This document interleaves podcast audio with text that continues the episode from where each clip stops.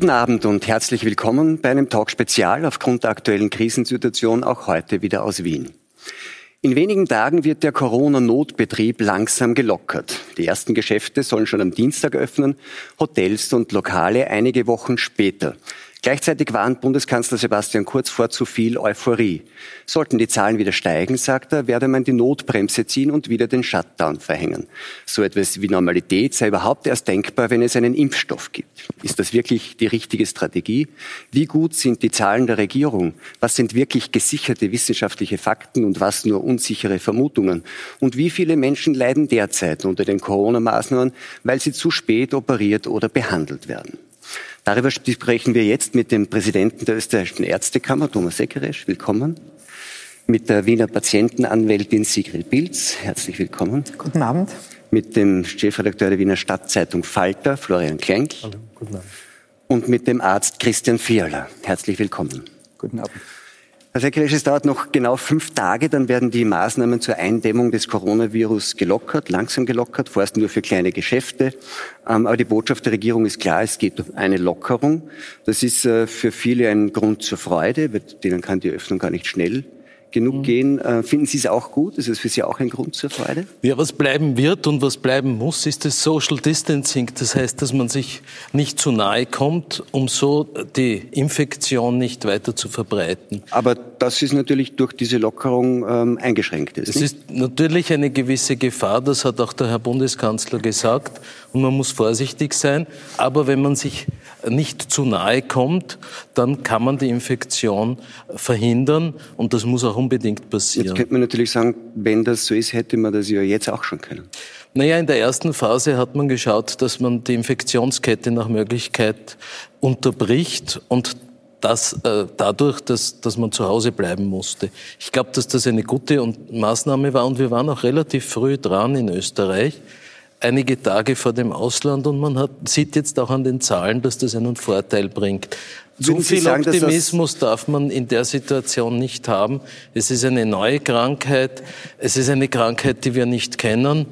Und es ist eine Krankheit, die doch bei einem recht hohen Prozentsatz der Infizierten zu schweren Symptomen und zu Spitalsaufenthalten führt. Über die Frage, also ja. ob wir genug wissen, um das zu tun, was wir tun, kommen wir später noch. Ich möchte jetzt nur noch mal bei dem bleiben, was jetzt kommt, nämlich diese mhm. Lockerungen. Sind die Ihrer Ansicht nach aus medizinischer Sicht äh, geboten und angemessen oder wäre es Ihnen lieber gewesen, man hätte länger gewartet? Das werden wir erst nachher beurteilen können. Meine Hoffnung ist, dass die Infektionszahlen nicht wieder steigen. Das ist auch die Hoffnung des Bundeskanzlers. Sollte das der Fall sein, dann muss man sicherlich äh, einen Schritt wieder zurück machen. Jetzt ist so, ähm, einen zugelassenen Impfstoff wird es nach Einschätzung aller, die man irgendwie auch öffentlich hören kann, ähm, eher frühestens im Sommer 2021 geben. Mhm. Ähm, das heißt, Österreich müsste und sollte dann so lang in dieser Art von Notbetrieb bleiben, Ihrer Meinung nach? Ja, das kann man sich gar nicht vorstellen. Und ich möchte jetzt nicht in die Zukunft denken. Aber es bleibt ich hoffe sehr, dass übrig, es eine Therapie, denken, naja, so weit in die Zukunft in einer Situation wie dieser ist wirklich schwierig. Äh, Aber es war ja eine klare Aussage, es gibt diese Normalität erst, wenn es einen Impfstoff gibt. Einen Oder Impfstoff wird es erst 2021 mhm. geben und auch eine Behandlung, die flächendeckend eingesetzt werden kann, frühestens, sagen alle Optimisten, Jahresende. Das heißt, Sie, dass Sie dann dafür sind, dass man bis dorthin dieses Regime so aufrechterhält. Anders kann man das ja nicht Man muss vorsichtig oder? sein. Es gibt verschiedene Strategien. Ich glaube, die Strategie in Österreich war eine vernünftige.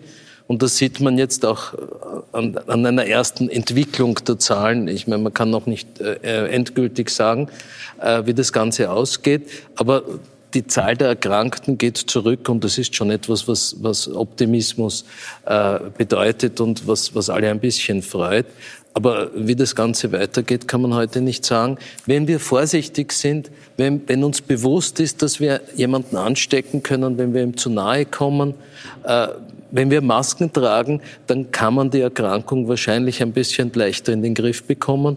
Und das ist auch wichtig und notwendig.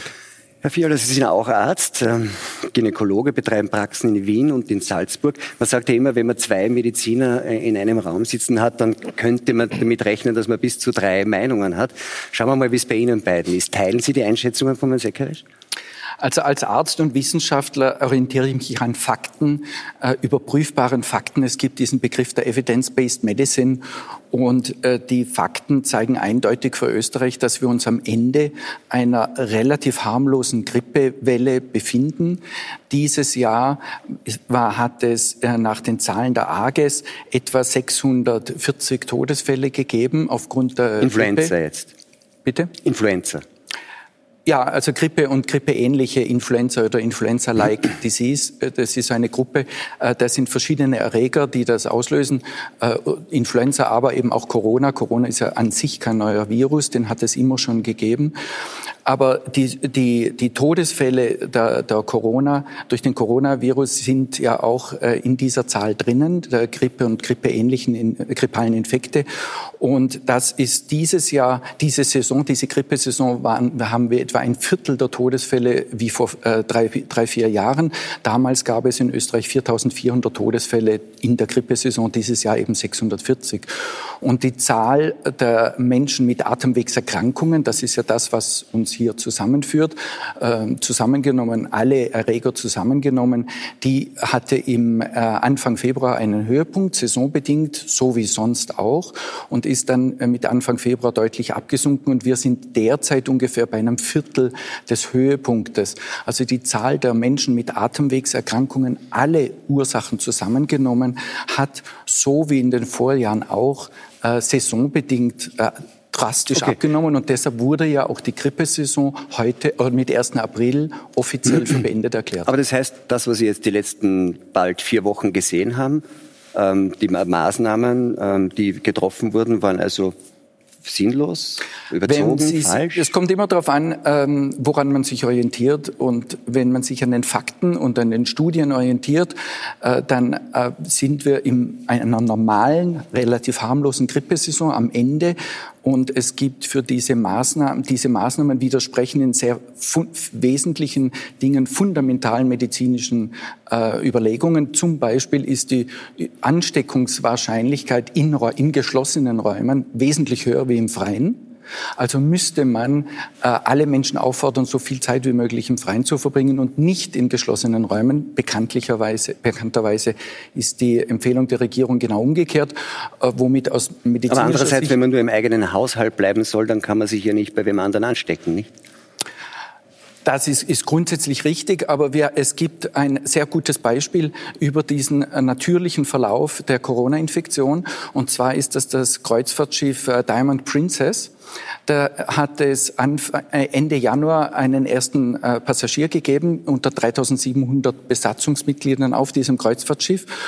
Und von diesen und in den ersten zwei Wochen war das nicht bekannt und dann wurden die isoliert, mussten in den Kabinen bleiben und äh, unter diesen 3700 Passagieren hat es 600 Infektionen gegeben, wovon die Hälfte symptomlos war und äh, insgesamt sieben äh, Todesfälle. Wobei man sagen muss, die Passagiere, diese 3700 Passagiere, da waren großteils relativ alte Menschen. Das heißt, das war äh, eine, eine, eine Risikogruppe noch dazu in einer Klimaanlage in einem Kreuzfahrtschiff.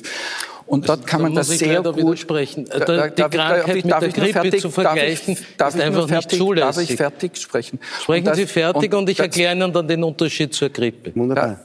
Äh, das, äh, dieses Kreuzfahrtschiff ähm, ist eben ein sehr gutes Beispiel, wo man sieht, wie die Ausbreitung von diesem neuen Coronavirus äh, äh, läuft und äh, wie auch die Krankheitsfälle sind und wie relativ gering insgesamt auch die Todesrate ist. Das ist sozusagen im Brennglas, äh, kann man das sehr gut studieren. Das war dann äh, Ende Februar war das äh, beendet. Das heißt, und es gibt einige Publikationen, die sind bekannt. Und das, was wir in Österreich sehen, ist an und für sich nichts anderes wie eine Wiederholung dessen, nur halt natürlich in einem größeren Rahmen. Und in Italien, das ist auch harmlos. In Italien ist es so, äh, dort sieht man, kommen mehrere Dinge zusammen.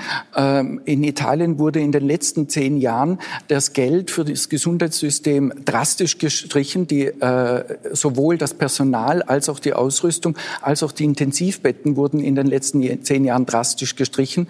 Norditalien, die Po-Ebene, ist die, eine, speziell eine Gegend mit sehr schlechter Luft, sehr vielen Atemwegserkrankungen. Und Italien ist das Land mit der zweithöchsten, zweitältesten Bevölkerung Bevölkerung in, Öst in Europa. Das heißt, dort kamen mehrere Faktoren zusammen.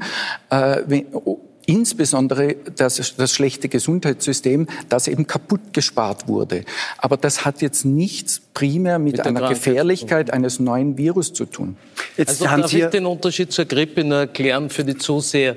Die Grippe ist eine Erkrankung, die wir kennen. Die Grippe ist eine Erkrankung, die behandelbar ist. Es gibt Medikamente. Es gibt eine Schutzimpfung gegen Grippe. Die Grippe ist weniger ansteckend als diese Erkrankung und sie führt auch zu weniger Todesfällen, wenn man sich prozentuell das anschaut. Das heißt, der Vergleich ist einfach nicht zulässig. Darf, darf ich da nur einwerfen, einfach nur äh, wegen der Fakten? Das ja. wissen wir noch nicht.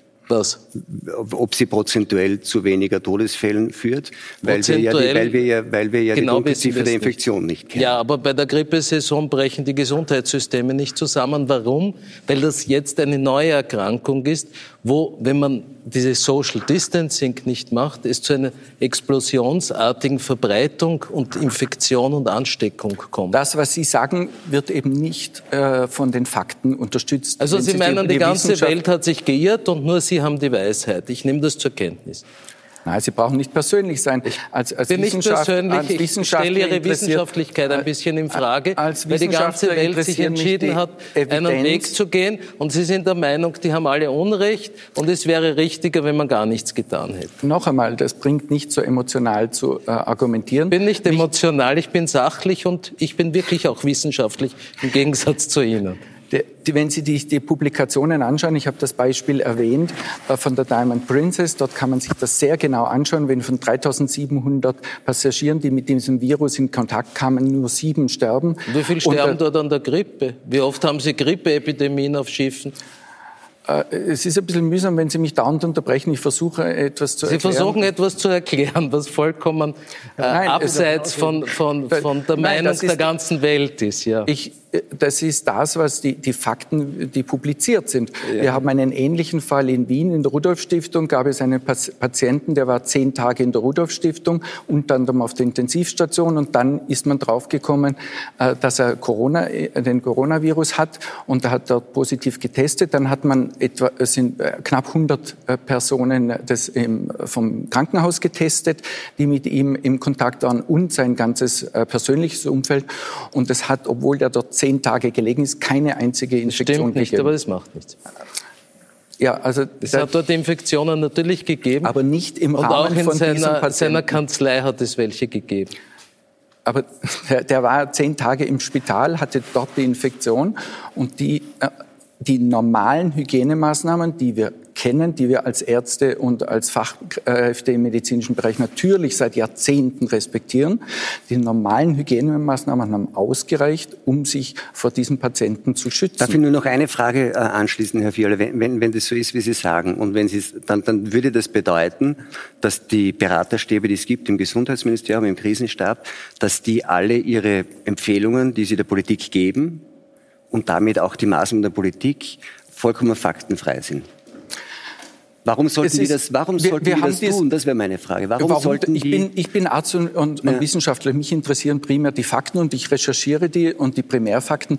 Wir hatten ein ähnliches, äh, ähnliches Szenario 2009 schon vor der Schweinegrippe. Ich weiß nicht, ob Sie sich noch erinnern. Damals hieß es auch der, quasi der Untergang äh, der Menschheit. Es wird eine Infektionsketten geben. Es wird tausende Tote geben. Dort war ein ähnliches Szenario und äh, wir wissen, dass das nicht eingetreten ist. Kann man ja nicht vergleichen. Damals hat es ja viel weniger wenig Infizierte gegeben. Aber die Vorhersagen waren genau die gleichen. Und es gibt eben ja, aber die Vorhersagen bewahrheiten sich jetzt leider. Schauen Nein, Sie in die USA, schauen Sie nach Spanien, nach äh, England, Sie nach bringen, Italien. Sie, also Sie haben, Sie haben leider viele Infizierte, sehr viel Schwerkranke und auch unser Gesundheitssystem würde, wenn die Zahlen steigen, an die Grenze ihrer Kapazität, seiner Kapazität Sie bringen Beispiele aus Ländern mit einem wir verhindern, Sie bringen Beispiele und das aus wollten Ländern, wir zu Recht verhindern. die ein ganz anderes Gesundheitssystem haben. Wir haben in Österreich nicht ja, aber so, Gesundheitssystem wir, sind, äh, wir haben ein gutes System, aber wir haben auch eine limitierte darf ich, ganz, darf ich ganz kurz die medizinische Fachdiskussion, die sehr spannend ist, ich, Nur ein, ein, ein, Detail nur anschließend. Die, es hieß äh, Mitte Februar, dass, äh, Mitte März, dass Ende März die, äh, alle Intensivbetten voll sind und wir an die Kapazitätsgrenze kommen. Gesagt? Wir sind derzeit ungefähr mit bei einer Belegung von 50 Prozent. Ja, weil was passiert ist inzwischen. Weil, es gibt Hallo. keinen Hinweis. Ja, weil wir Maßnahmen gesetzt haben, die wirken. Sonst wäre das schon ja. passiert. So, ich, ich, darf es kurz unterbrechen? Ähm, ich, genau. Ich möchte jetzt erst aber erklären, für uns als Beobachter, wenn man so will, nicht das Journalistische, dann scheint mir es ja das, was wir jetzt gerade erlebt haben, ungefähr genau das Problem, das wir sozusagen auch draußen in der Welt im Großen haben. Nicht? Also wir haben, ähm, wir, wir haben zwei Mediziner, an deren fachlicher Qualifikation wir schlechterdings nicht zweifeln. Oh, ja, warum? Warum auch? Schon. Ja, wir nicht, Sie untereinander. Aber ich ja. zweifle weder an seiner also noch an Ihrer. Wenn Sie sich nur die, die Zahlen vom, Innen vom Gesundheitsministerium anschauen, dort sehen Sie, dass also, wir heute etwa zwei bis drei. Das ist eine Einzelmeinung und Na, nein, das, das muss man auch als so eine Zahlen darstellen. des Gesundheitsministeriums sind, sind pro Tag derzeit zwei bis 300 Neuinfektionen. Wir hatten vor 14 Tagen 1000, 14 Sie Tagen gefährden 1000. mit Ihrer Aussage Menschenleben. Aber Sie, aber viel, Sie, gerne wohl auch, Sie, Sie werden ja wohl nicht ausschließen, dass, diese, dass dieser Rückgang mit dem Maßnahmen zu tun hat, oder? Dieser Rückgang, das, das ist im Einzelfall schwer zu unterscheiden, aber wenn Sie sich den Jahresverlauf anschauen, dann ist der Rückgang jetzt saisonbedingt so wie in allen anderen Jahren. Also er wäre auch, auch, so gewesen, wenn wir keine Maßnahmen gehabt hätten, glauben also Sie? der Rückgang war wenn Sie sich die Zahl der Atemwegserkrankungen in Österreich anschauen, die auf der Homepage der AGES einsehbar ist für jeden, dann sehen Sie dort, dass der ab Anfang Februar hat es einen massiven Rückgang gegeben von Atemwegserkrankungen in Österreich schon bevor es den ersten Corona-Fall gegeben hat. Und dieser Rückgang an, Mensch, an kranken Menschen mit Atemwegserkrankungen, und das ist, glaube ich, sind wir uns einig, dass wir hier um Menschen mit Atemwegserkrankungen sprechen. Und wieso die, haben Sie keinen Rückgang in New York? Wieso haben Sie keinen Rückgang in Italien? Wieso es, haben Sie keinen Rückgang in Spanien? Wenn wieso Sie dauernd, es ist wenig gibt es immer mehr Infektionen in England? Wir können auch gehen. Würde es, würde es den Ärzten was ausmachen, wenn ich trotzdem meine Frage an den Herrn Klenk ähm, äh, noch einmal stelle? Ähm, das ist ungefähr das Problem, das wir irgendwie auch im Großen haben. Nicht? Also offensichtlich gibt es sehr viele unterschiedliche Meinungen von Menschen, an deren Qualifikation wir also Sie untereinander, was anderes, eigentlich nicht zweifeln. Und damit ist es schwer umzugehen, oder? Was macht man da, wenn man, wenn man, wenn man es beobachtet? Das, es ist sozusagen, man könnte jetzt sagen, das ist eigentlich die Laborsituation, die wir als Journalisten haben. Ich rufe am Vormittag den Dr. Seckeresch an und am Nachmittag den äh, Dr. Vierler und beide sagen etwas völlig Konträres.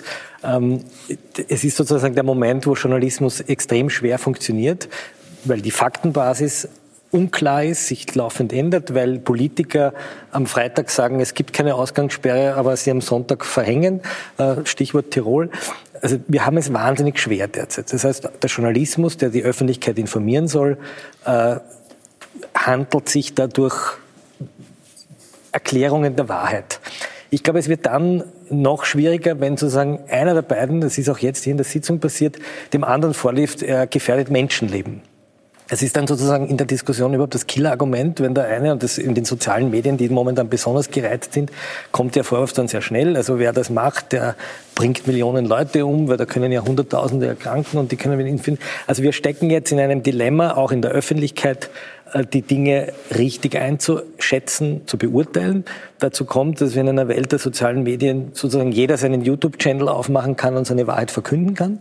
Das heißt, es gibt dann Ärzte, die ganz überzeugend so wie Sie jetzt sprechen. Es gibt Ärzte, die ganz überzeugend so sprechen und dazwischen stehen wir. So, ich glaube, man muss es jetzt beginnen, in so einem Moment Darf ich nur eine ja. Zwischenfrage stellen?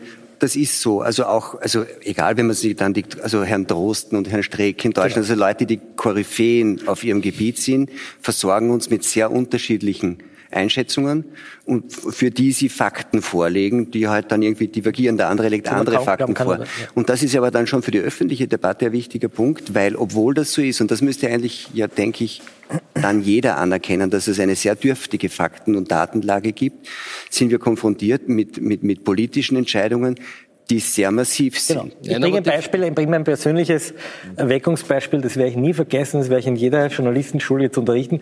Das ist der sogenannte Kraninger-Effekt bei mir gewesen. Der Dr. Kraninger, die Älteren kennen ihn noch, das war der Chefarzt vom äh, Bundespräsident Glestil, der oberste Virologe des Landes. Also niemand war sozusagen glaubwürdiger als Dr. Kraninger, der im weißen Mantel im AKH gesessen ist und das war der Virologe der Nation.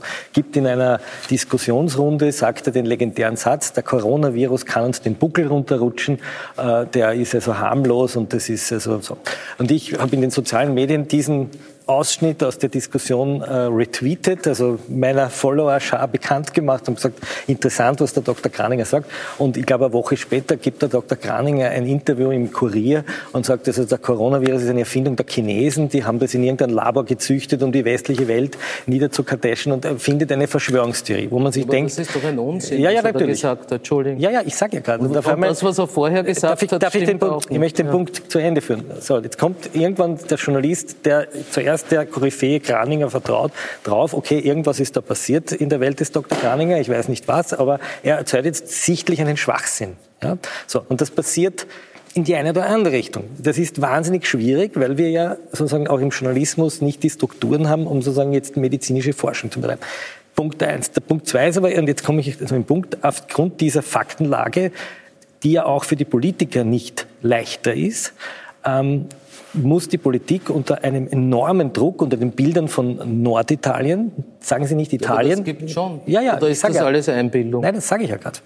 Leider gibt es Ja. das. Also unter dem Eindruck der Bilder von Norditalien, nicht von Rom interessanterweise, nicht von Neapel, nicht von Sizilien, sondern von einzelnen Spitälern in Norditalien, von einzelnen Spitälern in Madrid, von einzelnen Gegenden Amerikas, steht die Politik unter einem enormen Entscheidungsdruck. Und daher ist ein Lockdown, glaube ich, politisch unausweichlich. So ist ob, er, ob er richtig ist. Politisch unausweichlich. Und politisch unausweichlich. Kein Medizinisch auch Politiker. unausweichlich. So, ob er medizinisch unausweichlich Ja, ist, wird man hoffentlich in zwei Jahren beantworten können. Ich, die Experten, mit denen wir telefonieren, sagen, man muss das machen. Aber ob es richtig ist, können wir Ja, zur derzeitigen Zeit- würden Sie genau, vorschlagen? Ich sage ja, es ist unausweichlich, wenn Sie diese Bilder haben. Was ich aber für giftig halte, ist das Argument, wenn man in einer Expertenrunde ein anderes Argument vorbringt oder eine andere Einschätzung vorgibt, dem anderen vorzuwerfen, er gefährdet Menschenleben. Das halte ich in einer offenen Diskussion, weil es ein Killerargument ist. Weil Ja, ich Entschuldigung, gut was sagen der würde, Kollege da gesagt hat, entspricht wirklich nicht. aber es ist ungefähr, Das es ist, ist Fakt. aber das. Argument ist so billig, weil ich sagen könnte, Nein, ich naja, habe wenn wir Ihnen ja 40 vorher ist- genannt, was die Unterschiede Ja. zur normalen Grippe Können, sind. Können wir die, können wir die Zahl der AGES einspielen? Ich habe eine Nein, können wir leider momentan das nicht. Erste, Ich möchte nur den Punkt zu Ende bringen. Ich glaube, dass das Argument, sie gefährden Menschenleben, insofern gefährlich ist, weil natürlich er jetzt mit dem gleichen Argument sagen könnte, naja, dadurch, dass wir so viele Menschen jetzt nicht in die Spitäler lassen und 40 Milliarden Euro spa- einsparen müssen irgendwann für eine Gesundheit, gefährden wir möglicherweise auch Menschenleben. Also das ist kein Argument, um sich sozusagen auszutauschen zu darüber, was, die, was wahr ist oder was falsch ist. Ich glaube, Ja, aber so sollte man nicht versterben die diskutieren. Menschen in Italien. Und leider versterben die Menschen in, in, in den USA, in New York. Ja, das sie ist, ist ja Aber sie versterben, auch in, Faktum. sie versterben auch in Belgien und in Belgien hat äh, die Regierung genau die gleichen harten Lockdown-Maßnahmen verhängt wie in Österreich. Vielleicht sind die Menschen nicht so diszipliniert wie in Österreich. Ich Nein, möchte mich auch bedanken bei jedem, der zu Hause bleibt und der seines dazu beiträgt, dass es nicht zur Weiterverbreitung der Aber das ist jetzt, das ist jetzt, das ist jetzt die Wunsch ist nur, politische wir die Ansprache. Diskussion die jetzt nicht jetzt persönlich Ja, das kann man ja. Es hat jetzt, es ist jetzt sinnlos, die Diskussion Ja, aber es per- wird- verdient zu jeder einen Dank. Wir wollen ja jetzt Argumente austauschen und uns nicht persönlich Nein, angreifen. ich Das ist ja nicht der Moment ja dafür. nicht Das wäre ja persönlich zynisch. Herr Doktor, das wäre ja zynisch, wenn wir jetzt anfangen, hier sozusagen eine Politshow abzuführen. Wir wollen darüber reden, welche Maßnahmen die besten ist. Ich, bin da, ich spiele ja die Rolle des Journalisten und nicht des Mediziners oder des Wissenschaftlers. Ja. Als Journalist schaue ich mir jeden Tag die Zahlen an und denke mir, in Belgien, die genauso einen Lockdown verhängt haben wie die Österreicher, explodieren die Todeszahlen. Warum? In Italien explodieren Todeszahlen. Es sind furchtbare Bilder. Warum passiert das in Norditalien, aber warum passiert das nicht in Rom? Das interessiert mich. Warum passiert es in New York, aber nicht in Los ist Angeles? Ja? Das weiß ich nicht. Ich, ich, ich kann die Frage ich noch das anschauen. Aber was ist Ihre Antwort? Warum nicht in Rom, ich, aber weil in Norditalien? offensichtlich die Österreicherinnen und Österreicher diszipliniert sind. Nein. Deswegen sterben die Leute in Rom nicht, Herr Dr. Aber das hat das ist jetzt Nein, nicht der dann sind die in Rom disziplinierter als in, in Norditalien. Äh, Vielleicht die- hat's noch andere Faktoren, das ist ja die ich- Frage, Wenn wenn ich zu Hause bleibe und soziale Kontakte meide, dann kann ich wirklich niemanden anstecken. Das, ist, das wissen Gut, wir. Meine Herren, meine wenn Herren, man sich ist, daran jetzt, hält, kann Herr, man Herr diese Zahlen äh, die Frau, reduzieren. Die Frau, die Frau Pilz, glaube ich, Frau hat Dr. auch was Pilz zu haben sagen. wir nicht zu Wort kommen lassen. Es ist offensichtlich, geht es auch ohne die Patientenmeinung. Äh, nein, was ich dazu sagen möchte, es ist schon für die, für die Bevölkerung schwierig, äh, wenn man jetzt das hier zum Beispiel hört, diese Debatte, dann denkt sich jeder kleine Unternehmer, der gerade als Friseur oder als Blumenhändler oder von mir aus auch als mittelständisches Unterle Unternehmen am Rande der Existenz ist, spinnen die alle. Ja, wenn's, wenn, ja aber ich gebe, ihnen, so. ich gebe Ihnen aber nicht recht deswegen. denn, die Fakten sprechen. Na, na jetzt will ich es nicht nochmal hören, jetzt ist es schon wichtig, dass man dem Patienten zweierlei sagt. Einerseits, wir sind in Österreich und es ist wirklich gut, äh, auch dank der Maßnahmen jetzt und dank unseres guten äh, Gesundheitssystems nicht an den Kapazitätsgrenzen. Ich habe heute mit dem Krankenanstaltenverbund telefoniert. Wir haben äh, im Krankenanstaltenverbund in Wien um ein Drittel weniger normale Leistungen. Heute sind fünf Prozent der heute aufgenommenen Patienten Corona-Patienten und davon ist wieder ein Drittel auf der Intensivstation. Also derweil ist noch Luft im System, aber es ist nicht so, dass man sagen kann, das geht vorbei wie die, wie die Grippe und dann ist alles wieder gut. Und es ist schon wichtig, dass die, die Patienten unterscheiden können, was ist der Fall in Österreich und was ist der Fall in Norditalien. Wenn bei mir bei der Patientenanwaltschaft jemand anruft, eine alte Dame, die wirklich schwere Gesundheitsprobleme hat, und zwar die ganz normalen, aber auch tragischen einer älteren Dame. Und dann, wenn ich sage, äh, gehen Sie zum Arzt oder, oder versuchen Sie, Ihren Arzt zu erreichen und dann erzählt sie, dass sie nicht durchkommt oder dass er nicht bei ihr vorbeischaut oder dass sie nur, nur telefonisch Kontakt hat. Und dann sagt sie, und ich will auch gar nicht hingehen und auch gar nicht in ein Spital. Die sind ja so überarbeitet, da liegen die Patienten am Gang, damit sie versorgt werden. Dann sage ich, aber nicht in Österreich. Das stimmt so, nicht. Das sage ich ja dann. Nicht in Österreich, sondern in Italien oder, oder, oder weiß Gott wo. Das heißt, die, die Leute können dann nicht unterscheiden, was ist wirklich Faktum hier und, und sie haben Angst. Oder als, als, als Darf ich nur eine ja? Zwischenfrage stellen? Weil ich meine, es ist ja nicht der einzige, es ist ja nicht der einzige Grund, dass die Angst haben und nicht hingehen. Es ist ja auch so, dass in Vorbereitung auf die angenommene Corona-Welle der Betrieb ziemlich runtergefahren im, im Medizinsystem wurde. ziemlich runtergefahren Absolut. wurde und, und die Frage ist, hat man, war man sich wirklich bewusst der Kollateralschäden, die das, das haben ist eine, kann? Das ist eine Frage, die die Patientenanwälte jetzt schon seit Wochen auf die Tagesordnung setzen, dass wir es, dass, dass die, die Bevölkerung kann zwischen dringlich und Notfall nicht unbedingt unterscheiden. Und es ist auch dringlich, dass jemand, der eine schwere Augenerkrankung oder Diabetes oder Herzerkrankung hat, dass der versorgt wird. Und äh, wenn dann lauter geschlossene Ordis da sind ja, das, oder, das, das oder, oder äh, sozusagen nur, nur telefonisch kontaktiert ja. werden kann, dann sind viele, die können selber nicht einschätzen, ob das genug ist. Und die alte Dame, die die Tür zumacht vom Pflegedienst und sagt, ich lasse kann einer, weil der Kanzler hat gesagt, ich muss mich isolieren, aber sie laboriert an offenen Darf ich Wunden. Das erklären? Äh, lass uns mir jetzt gerade das Argument ja. fertig machen. Da können dann viele ganz normale Erkrankungen nicht ordentlich kuriert werden. Und da können wirklich, in diesem Punkt haben Sie recht, da kann viel passieren, was nicht passieren darf. Und, und ein, ein letztes ja. Argument zur Angst. Ja? Ein, ein, ein alter Herr ruft mich an und, und sagt, also er, er, er äh, geht jetzt keinesfalls zum, zum Arzt, auch wenn ihn der nehmen würde, weil er will ihn nicht, er ist er der Patient, er weiß nicht, ob er Corona hat, weil das weiß ja jetzt keiner. Er hat zwar keine Symptome, aber wenn er dann den Arzt ansteckt, er, der Patient, dann kommt er, der Patient, ins Gefängnis. Stimmt ja nicht. Dann sage ich, wie kommen Sie auf das? Na, nicht lachen, Herr, Herr, Herr Präsident. Nein, das ist eine, Herr Präsident, eine es hat einen Fall. Es das hat, einen, auch niemand behauptet, nein, dass jemand ins Gefängnis Nein, es hat einen Fall eines Lungenarztes gegeben, ja. der in den Medien ganz mit, mit wirklich in einem erbarmungswürdigen Zustand, der tut mir auch sehr leid daher, gesagt hat. Und ein Student hat ihn an, sozusagen angehandelt mit Corona. Aber das der, war hat falsch. nicht, der hat nicht gesagt, dass er krank ist und er hat sozusagen dann äh, recherchiert und er hätte behauptet, er hat einen Test und das war alles nicht wahr und deswegen ist er jetzt krank. Und dieser, diese Familie und dieser junge Mann war dann so im, ins Eck gedrängt von einer Anzeige beim Staatsanwaltschaft und auch der Bedrohung Drohung tatsächlich, dass er dafür, durch, durch, sozusagen, wenn er das fahrlässig herbeiführt, auch tatsächlich ins Gefängnis kommen kann. Es hat sich herausgestellt, er war, hat nichts falsch gemacht. Er war im AKH, man hat gesagt, gehen Sie zum Lungenarzt. Er hatte da auch gar keine Symptome. Und er hat vor allem diesen Arzt nicht angesteckt. Er hat ihn sicher nicht angesteckt. Er hat ihn, ich darf erklären, was in den Ordinationen letztes Argument, passiert. Ja. Letztes Argument. Mhm. Niemand hat sich öffentlich bei diesem jungen Mann entschuldigt. Der, der, der, hinter dem wurde her recherchiert.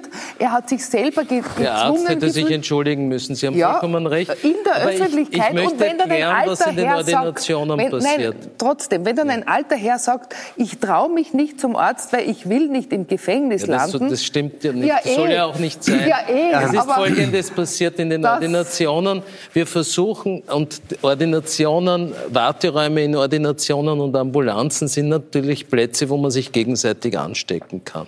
Und das, was wir relativ schnell gemacht haben, die Möglichkeit eröffnet, dass man telefonisch krankgeschrieben wird, die Möglichkeit eröffnet, dass man telefonisch ein Rezept anfordern kann und das automatisch an die Apotheke übertragen wird, die Möglichkeit eröffnet, dass man über Telefonie und Videotelefonie mit seinem Arzt Kontakt aufnimmt und der auch den Zustand beurteilt und eine telefonische Anmeldung, bevor man in die Ordination geht. Warum? Damit man dort nicht auf andere Patienten trifft und damit es dort nicht ne? zur Ansteckung kommt. Und das ist geschehen. Natürlich sind die Zahlen zurückgegangen, aber es wird jeder, der akut Hilfe braucht, auch versorgt. Es haben in Wien die äh, Kassenordinationen zu 90 Prozent offen. Die 10 Prozent sind, sind Kollegen, die selber krank geworden sind. Und, also Sie und würden sagen, es gibt keine jeder, Kollateralschäden? Nein, es gibt schon Kollateralschäden, wenn sich die Patienten nicht ins Spital und nicht in die Ordination trauen, obwohl sie, obwohl sie, sie schwer krank sind. Herr Präsident. Nein, also jeder, der, der abgewiesen wird ohne Grund, der sie, soll nein, sich bitte bei uns also, melden. Ja. Es haben 90 Prozent der Ordinationen geöffnet. Die Ärzte stehen telefonisch zur Verfügung. Die Ärzte haben Patienten in der Ordination. Lassen Sie mir nur den ja. Satz fertig sagen. Man organisiert es halt so, dass man nicht auf einmal äh, dort in der Orde sitzt jetzt, so wie das bis jetzt immer üblich war. Und ich halte das auch für vernünftig und Termine gut. bei schwierigen onkologischen äh, Diagnosen, wo wirklich progredient was wo passiert. Wo im Spital werden abgesagt? Äh, sie, werden, sie werden im Spital abgesagt. Das sollte nicht sein. Einerseits, ich weiß andererseits, andererseits auch, dass im niedergelassenen Bereich schlicht und einfach der Doktor sagt, ich äh, ordiniere jetzt nicht ein Wahlarzt als Beispiel oder dass der, der Kassenarzt äh, krank ist und man wird zum dritten und zum vierten ja, und zum fünften passieren, dass jemand krank ist. Also den Vorwurf zu machen, den, das ist einfach ungerecht. Ja, das, was schon passiert ist, und ich habe das auch in der Zeitung gelesen, dass man annimmt, dass die Herzinfarktrate gesunken ist, das glaube ich nicht wirklich. Offensichtlich trauen sich die Patienten nicht zum Schlimm Arzt. Genug. Und ich möchte hier plädieren, bitte mhm. gehen Sie zum Arzt und ins Spital, wenn Sie akut Beschwerden haben.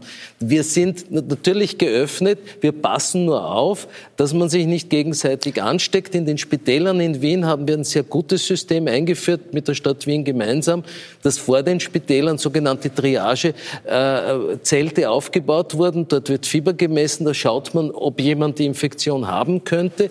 Wenn ja, dann kommt er in einen extra Bereich und man will dadurch verhindern, dass im Krankenhaus, den Satz noch bitte, dass im Krankenhaus die Infektion weitergetragen wird. Und ich glaube, dass das eine sinnvolle Wir haben noch eine zweite ärztliche Meinung, die würde ich gerne ja, noch einholen. Die, das, was Sie, die, diese, die massiven Kollateralschäden, die größer sind wie alles, was bisher seit dem Zweiten Weltkrieg passiert ist. Die ignorieren Sie einfach vollkommen. Sie präsentieren. Ich ignoriere. Wir haben die ja. größte Arbeitslosenrate. Patienten kommen überhaupt nicht zu elektiven, äh, sogenannten elektiven äh, äh, Eingriffen oder Operationen, Behandlungen. Aber das, man kann das nicht so scharf trennen. Äh, Frauen kommen nicht einmal mehr zur Pränataldiagnostik, wenn sie schwanger sind. Äh, es, es ist das war jetzt drei Wochen und Untersuchungen und Behandlungen, die notwendig sind, die werden ja, weiter nicht. Ich möchte unhöflich sein, aber für jemanden, der sich sehr viel darüber beschwert, dass er unterbrochen wird, unterbrechen Sie relativ viel. Es ist offensichtlich Ihre Strategie, dass Sie jede Kritik niederbügeln. Sie haben einem Kollegen aus Salzburg gedroht, ihm das, das Recht, das Ärztediplom abzuerkennen, weil er sich kritisch geäußert hat. Und äh, mir haben Sie das jetzt noch nicht angedroht, aber Sie unterbrechen mich dauernd und Sie wollen nicht Fakten zur Kenntnis nehmen. Äh, es nützt nicht nichts. Draußen im Lande äh, sind wir dabei, das Land gegen die Wand zu fahren unter einem Kanzler, der jedem Kritiker ausrichten lässt, er sei dumm. Ich habe zwei Studien beendet und ich orientiere mich an den Fakten. Wenn Sie, ich weiß nicht, wer von Ihnen. Also ich schätze können, den Kanzler ich, sehr und da, ich finde, dass seine Maßnahmen angemessen Ja, das haben Sie jetzt schon mehrfach gesagt. Waren. Wer von Ihnen hat, die, hat auf der Homepage der AGES die Zahl der, der, Menschen mit respiratorischen Erkrankungen angesehen? Wer von Ihnen Vieren hat das tatsächlich gemacht? Das haben Sie uns ja auch schon erzählt. Nein, wer von Ihnen hat das gemacht? Niemand. Wir, wir tun das täglich, das ist unser Job. Nein, aber ja. haben Sie die Zahlen im Kopf? Nein, die, ich habe sie nicht im Kopf. Wir, wir sind in einer Redaktion, Zahl, da macht das jemand die Zahl auf dem, das, beim Gesundheitsministerium auf der Homepage, die Zahl der bestätigten Fälle wird aufaddiert, sozusagen kumuliert. Das ist eine, eine Grafik, die zwangsweise irreführend ist. Man, nein, die Genesenen sind alles, ja dort auch eingezeichnet. Nein, es, weil, weil alles immer aufaddiert wird. Natürlich wird das immer zunehmen. Das wäre so, wie wenn man alle Verkehrstoten seit Erfindung des Automobils zusammenzählen würde. Das macht keinen Sinn. Das ist aber die, dieses Dashboard vom Gesundheitsministerium. Das ist irreführend. Es stehen die Genesenen dabei und die ja, muss man abziehen. Wir, wir, Nein, wir, wir, brauchen die, die, die Sie, wir, wir springen gerade ein bisschen. Ja. Wir waren gerade bei der Frage der Kollateralschäden. Ich halte die, die nämlich für wichtig. Und wir haben dazu etwas vorbereitet zu dieser Frage und das würde ich jetzt gern kurz einspielen. Um die Krankenhäuser zu entlasten und Betten für Covid-19-Patienten freizuhalten, wurden sehr viele Operationen, Eingriffe und Behandlungen verschoben. Was aufzuschieben ist, liegt im Ermessen der jeweiligen Ärzte. Hüft- und Knie-OPs werden meist gestrichen. Durchgeführt werden dringende onkologische Eingriffe, Not- und Unfälle. Am Klinikum Klagenfurt wurden Ende März nur noch 30 statt 150 Operationen täglich durchgeführt. Hinzu kommt, dass nach Corona-Fällen teilweise ganze Abteilungen gesperrt werden mussten. Das Krankenhaus Hartberg schloss aufgrund zweier positiv getesteter Ärzte sogar für zehn Tage. Fest steht, auch wenn es keine systematischen Daten gibt, die Warnungen vor einer Unterversorgung in vielen Bereichen häufen sich. Wie gut ist die derzeitige Regelversorgung in einem Gesundheitssystem, das sich im Covid-19-Modus befindet? Frau Bild, diese Frage würde ich gerne an Sie weitergeben. Herr Sekerel sagt, eigentlich gibt es kein Problem in der Regelversorgung, außer durch die Patienten, die sie nicht trauen. Ist das Ihre Wahrnehmung? Das ist nicht meine Wahrnehmung, denn äh, wir sind alle in einer Lernkurve und am Anfang war die Sorge offensichtlich des Gesundheitspersonals und insbesondere der Ärzte so groß, dass einfach auch viele äh, kaum mehr Patientenkontakt im direkten Wege äh, hatten, beispielsweise Zahnärzte, Augenärzte, äh, Hals-Nasen-Ohrenärzte, Ärztinnen. Und ich finde, dass es an der Zeit ist, und wir haben jetzt ein paar Tage ins Land gehen lassen, dass man auf der Homepage der Ärztekammer und der Zahnärztekammer eine tagesaktuelle Liste, und zwar nicht, dass man sich durch einen Praxisplan klicken muss, mhm. macht, welche haben offen und welche bieten was an. Bei wem kann man nur telefonieren, wer schaut einem auch in den Hals und wie kommt man zu dieser Untersuchung, weil es ist schon so, äh, das muss man immer systemisch sehen. Das eine ist, ist das Coronavirus, das andere ist, dass die Public Health Situation betrachtet werden muss. Das heißt, wie ist die Bevölkerung versorgt, was für, für, für, für ähm, Folgeschäden entstehen bei, bei, bei, bei, chronisch Erkrankten und wie kommen die Leute zurecht mit dem Stress, den sie haben durch, durch die Situation jetzt. Und es ist wirklich ein guter Vorschlag, dass man hier jetzt aber ganz schleunigst Begleitforschung macht. Denn äh, ich bin gar nicht beim Dr. Fiala, weil sonst wäre ja die Welt verrückt. Aber, und das würde ich jetzt einmal nicht hoffen, weil die Maßnahmen sind zu bitter, aber wir müssen schon punktgenau sein. Wir können, indem wir multidisziplinäre Teams zusammenstellen in der Forschung, wo Public Health drinnen ist, wo Armutsforscher drinnen sind, wo es um psychosoziale Versorgung geht und so weiter, das ergänzen zu den, denen, die die Infektion anschauen und denen, die jetzt die Systeme der Testung und, und, und. Also, dass wir in einem Gesamtbild jetzt uns gut aufstellen, wenn jetzt sozusagen möglicherweise eine zweite Welle kommt oder wenn wir in so einen Stottermodus kommen, dass wir, dass wir sagen, vielleicht müssen, können wir Schulen in der Region aufmachen. Dafür müssen wir in einem kleinen Cluster speziell äh, strenge Maßnahmen setzen, dass man nicht sozusagen mit einem Kamm drüber fährt. Äh, weil viele, viele Menschen verstehen vieles nicht. Dass man nicht auf einer Parkbank sitzen darf, allein verscheucht wird von der Polizei, dass es für Kinder sehr schwer auszuhalten ist, nicht auf Spielplätze zu dürfen und dass alte Leute insbesondere äh, das Gefühl haben, sie dürfen sich nicht mehr aus dem Hause wagen. Und da muss man auch hinschauen, dass beispielsweise in Pflegeheimen jetzt auch großes soziales Leid entsteht. Ich bin sehr für den Schutz besonders dieser, dieser Gruppen, weil da kann wirklich in so geschlossenen Einheiten viel passieren. Aber wir müssen uns überlegen, wie können wir die Sehnsucht nach, nach, nach, nach den Angehörigen äh, befriedigen. Und da gibt es zum Beispiel, das will ich jetzt noch sagen, ein, in, in der Schweiz werden Besucherboxen eingerichtet, wie, wie, wie in, in, in Gefängnissen. Da kann man als, als Gast kommen, sieht hinter einer Glas seinen liebsten Angehörigen und kann mit ihm reden. Ja. Machen wir doch sowas. Mich, das, Idee. Ja. Ich, ich habe auch gehört, dass man iPads ausgibt, wo man über Skype mit den Angehörigen reden ja, kann. Ja, aber dass man wenigstens auch, gegen die Glasscheibe Das ist auch eine gut. Aber darf ich noch einen Satz zu den geschlossenen Ordinationen sagen? Also das, was hier passiert ist, ist, dass man äh, Behandlungen, die man aufschieben kann, aufgeschoben hat. Beim Augenarzt zum Beispiel das Anmessen einer neuen Brille. Aber natürlich, ja, wenn aber jemand akut eine Entzündung hat oder Augendruck, das wird ja durchgeführt. Und wenn ich zum HNO-Arzt gehen wollte, weil ich, weil ich ein bisschen Ohrenschmalz habe, dann kann ich das drei Wochen später ja, auch machen. Und das ist jetzt keiner. passiert. Oh ja, das ist das, das was Ich glaube, es gibt sehr viele Berichte darüber, dass mehr passiert ist. Aber wir werden das jetzt wahrscheinlich hier nicht, nicht äh, endgültig ausdiskutieren können. Sie wollten was sagen, Herr Kling. Genau. Ich wollte jetzt einmal kurz den Juristen in der Runde spielen, der ich nämlich bin. Und ich wundere mich über die Ärztediskussion. Ich habe in meinem Just-Studium Folgendes gelernt. Die Freiheit des Bürgers ist die Regel und die Einschränkung der Freiheit ist zu begründen. Und zwar, sie hat äh, unbedingt notwendig zu sein. Das ist der sogenannte Necessity Test. Also das muss das letzte Mittel sein in der Durchsetzung einer politischen Maßnahme. Und ähm, ich finde, dass in Österreich jetzt die ersten drei, vier Wochen des Lockdowns, die meisten auch kritischen Berater sagen, das ist unausweislich gewesen, das konnte man nicht anders entscheiden.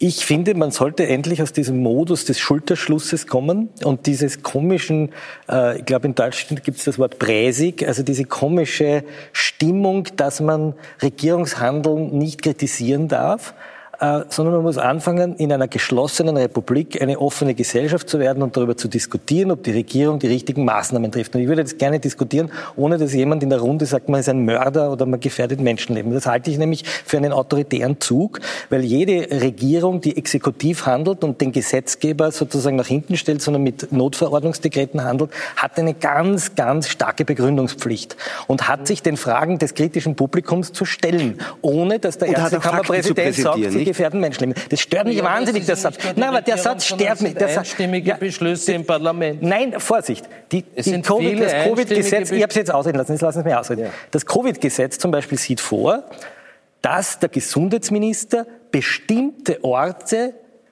zu verbotenen Zonen erklären kann. Und in den erläuternden Bemerkungen steht drinnen, bestimmte Orte sind Spielplätze, Seeufer, konsumfreie Aufenthalte. Also der Gesetzgeber sagt zum Herrn Minister, bestimmte Orte kannst du, wenn es unbedingt notwendig ist, mhm. beschränken. Was macht der Gesundheitsminister? Er sagt, es gilt ein allgemeines Betretungsverbot im öffentlichen Raum und der Bürger muss dann gegenüber der Obrigkeit begründen, warum er den öffentlichen Raum betritt. Das ist eine Umkehrung des Freiheitssystems. Das halte ich zum Beispiel für höchst problematisch, weil der Einzelne, der für die Haustür geht, jetzt gegenüber dem äh, Polizisten sagen muss, was er dort tut. Und nicht der Polizist sozusagen dem Einzelnen erklären muss, warum er hier nicht so sein darf. Und das kann man drei Wochen aushalten, das kann man vier Wochen aushalten, das kann aber nicht, wenn Sebastian Kurz sagt, das ist jetzt die neue Normalität, das kann es nicht sein. Und daher hat die Regierung ständig Auskunft zu geben und die Datenlagen offen zu legen, aufgrund derer sie entscheidet. Ich möchte die Protokolle des Regierungsstabs, des Beraterstabs lesen können. Ich möchte, so wie in den skandinavischen Ländern, in Großbritannien, am Tag danach lesen können, was der Krisenstab aufgrund welcher Faktenlage erzählt. Jetzt erzähle ich Ihnen ein Beispiel. Vorige Woche, am Montag, kommt um 8.40 Uhr eine Eiltmeldung der APA, dass es ein Expertenpapier gibt, wonach weitere Maßnahmen zu setzen sind und die Lage ist also katastrophal ein Expertenpapier von Mathematikern der Universität Wien und der Akademie der Wissenschaften. Die APA bringt das als Eilmeldung. Eine Stunde später wird die Maskenpflicht verhängt. Ich setze mich an den Papier Rechner. ist nicht korrekt. So, es kommt ein Expertenpapier und wir versuchen, dieses Papier zu bekommen. Was passiert? Auf euren Homepages gibt es dieses Papier nicht. Weder auf der Uni, noch im Bundeskanzleramt, noch im Ministerium.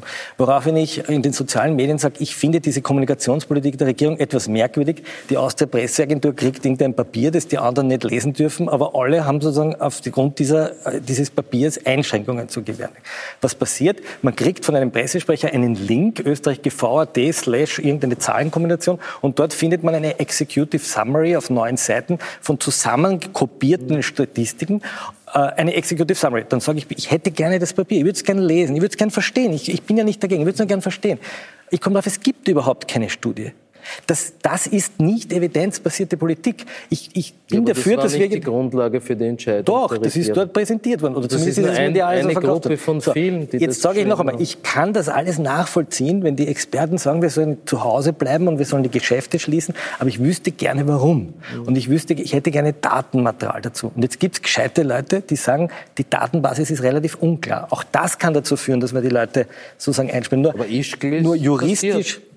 In Ischgl ist es eben nicht passiert. In Aber Ischgl, was dort passiert ist, ist, dass eine Person halb Skandinavien ja, und Island und, und Österreich angesteckt mich, Gut, dass Sie Ischgl ansprechen. Ischgl ist für mich ein Beispiel, wo man im Mikrokosmos sieht, dass zwar sozusagen die großen Linien, wir, wir, wir machen den großen Lockdown, im Kleinen nicht nachgedacht wird. Was ist passiert? Ich bin dort gesessen bei der Pressekonferenz. Das war ein Donnerstag oder ein Freitag. Mhm. Und der Innenminister und der Bundeskanzler und der Sozialminister geben bekannt, dass es jetzt eine Ausgangssperre gibt, äh, also eine, eine Quarantäneverordnung für das Bad Nauental Tal und die Gemeinde. Es ist 14 Uhr. Jeder, der sich irgendwie mit Katastrophenmanagement befasst, weiß, was dann passiert. Nämlich, die Leute steigen alle ins Auto und fahren nach Hause. Das ist genau passiert. Was ist dort passiert? Die sind im Stau gesteckt. Die sind am Abend in Innsbruck angekommen. Der letzte Zug nach Deutschland ist abgefahren und haben dort übernachtet. So. Als Journalisten müssen wir der Regierung jetzt die Frage stellen, warum habt ihr das nicht anders gemanagt? Was, was ist in euren Krisenstäben eigentlich los, wenn ihr solche relativ einfachen Entscheidungen in dieser chaotischen Art und Weise abwickelt. das ist das, die Aufgabe der Presse. Das beschlossen, das war Tirol. Ich möchte, Nein, meine Herren, meine Herren, ich möchte, ich möchte vom Detail, Herr Sekretär, ich möchte ja. vom Detail wegkommen. Sie sind ja, Sie sind ja Mitglied des Beraterstabs, äh, der, der, der Expertengruppe bei Experten beim, dabei, beim, beim Krisen, ja. beim, mhm. beim, bei der Taskforce des Gesundheitsministeriums. Eine, eine wirklich ganz klare allgemeine Frage. Haben Sie den Eindruck, dass die Datenlage, die Ihnen zur Verfügung steht, ausreichend ist, um weitreichende Entscheidungen zu treffen? Die Entscheidungen treffen nicht wir, es sind dort Dass Experten. Dass sie ausreichend sind für die, für, die, für die Politik, um weitreichende Entscheidungen zu treffen? Ich glaube schon, dass das, dass das faktenbasiert ist, natürlich. Und dass es auch anhand der Beispiele im Ausland ist. Wir sind circa zwei Wochen hinter Italien. Wenn wir nichts getan hätten, hätten wir dieselbe Situation Und wie in Italien. Sie würden nicht sagen, dass wir in Österreich andere Voraussetzungen haben als in Norditalien? Wir haben ein bisschen andere Voraussetzungen, aber die Ansteckung der Krankheit funktioniert in Italien genauso wie in intensiv, Österreich. Wir haben ungefähr fünfmal mehr Intensivbetten. Ne? Wir haben mehr, mehr Betten, was gut ist. Das wurde immer kritisiert. Und da wurde immer gesagt, wir müssen einsparen im Gesundheitswesen. Ich glaube, das ist gut, dass wir ein gut funktionierendes Gesundheitswesen haben. Aber die, und die, die Ansteckung ja, der genau Krankheit genau funktioniert ja überall gleich. Da haben Sie ja keine, keine nationalen ja Grenzen. Nicht, sondern wenn Sie sich faktenbasiert, evidenzbasiert anschauen, die, die Zahlen des AGES, die Zahlen des Gesundheitsministers, die wissenschaftlichen Publikationen, dann gibt es für die getroffenen Maßnahmen keine medizinische Ich weiß nicht, was Begründung. Sie für Publikationen lesen, und aber offensichtlich völlig andere das als, Wesentliche als ist das, was der Herr Klenk... Ich glaube, ich glaube, das ist wirklich schwierige ja. Diskussion, Herr Sekretär. Ich finde, man könnte ja schon anerkennen, ja. dass zum Beispiel Leute, die international sehr renommiert sind, wie der Professor Ioannidis von Stanford, ja. das ist genau das, was der sagt, seinem Eindruck nach, und ich glaube, er ist einer der, meist der meistzitierten Wissenschaftler der Welt auf seinem Gebiet. Ja. Seinem Eindruck nach geben die Daten, die wir haben, so weitreichende, massive Maßnahmen nicht her. Kann man das nicht irgendwie akzeptieren, dass Nein, das, das möglicherweise eine Meinung ist, mit der man sich zusammen mit beschäftigen sollte? Das ist ja eine Minderheitsmeinung. Natürlich kann jeder seine Meinung aber haben. aber wenn Sie sich die Verhalten. anderen Experten anschauen und die überwiegende Mehrzahl der Experten ja. haben, die eine das heißt, differenzierte die, die, Meinung. Die, die, die andere Meinung haben, die sollten jetzt einfach mal den Mund halten. Oder wie Nein, ich würde sagen, die Mehrheit. Also, man muss den Ioannidis verteidigen. Ioannidis ist ja nicht gegen den Lockdown. Er sagt ja, der Lockdown zum Beispiel in New York das kann man argumentieren, aber das ist natürlich extrem interessant und man kann sich auf YouTube eine Stunde lang den Professor Ioannidis anhören, weil er sagt, die Datenlagen sind unklar. Das kann man ja einfach einräumen. Man kann ja auch der Politik zugestehen zu sagen, auch wenn die Datenlage oder gerade weil sie unklar ist, müssen wir jetzt harte Maßnahmen treffen. Nur was hier zu kurz kommt, ist, dass das Ganze mittlerweile stehen wir bei 600.000 Arbeitslosen. Wir stehen möglicherweise im Sommer bei 800.000 Arbeitslosen und wir stehen möglicherweise bei bis zu 20.000 Pleiten. Das hat auch eine Auswirkung auf die Gesundheitspolitik. Ja. Und ich plädiere nur dafür, dass wenn wir eine Verhältnismäßigkeitsprüfung machen, auch darüber diskutieren, was darf bedeuten ich, die diesen, Maßnahmen darf nachher. Ich den Hinweis auf die das ökonomische... Ist, erst nachher beurteilen können, welches Nein, Land... Darf ich, darf ich bitte den Hinweis, darf ich den Hinweis auf die ökonomische Situation bitte aufnehmen ja. und jetzt jemanden begrüßen in der Zuschaltung, der mit seiner Branche wahrscheinlich zu den größten Verlierern der gegenwärtigen Krise zählt, nämlich den Hotelier Gregor Hoch in Lech am Arlberg. Herr Hoch, können Sie mich hören? Ich kann Sie gut hören. Guten Abend. Herr Hoch, drei Wochen Quarantäne in der Arlberg-Region. In der Arlberg Wie geht's Ihnen und Ihrem Hotel momentan so? Naja, wir sind, wie Sie sagen, sehr hart getroffen, wahrscheinlich am härtesten von allen. Ähm, also wir als Branche.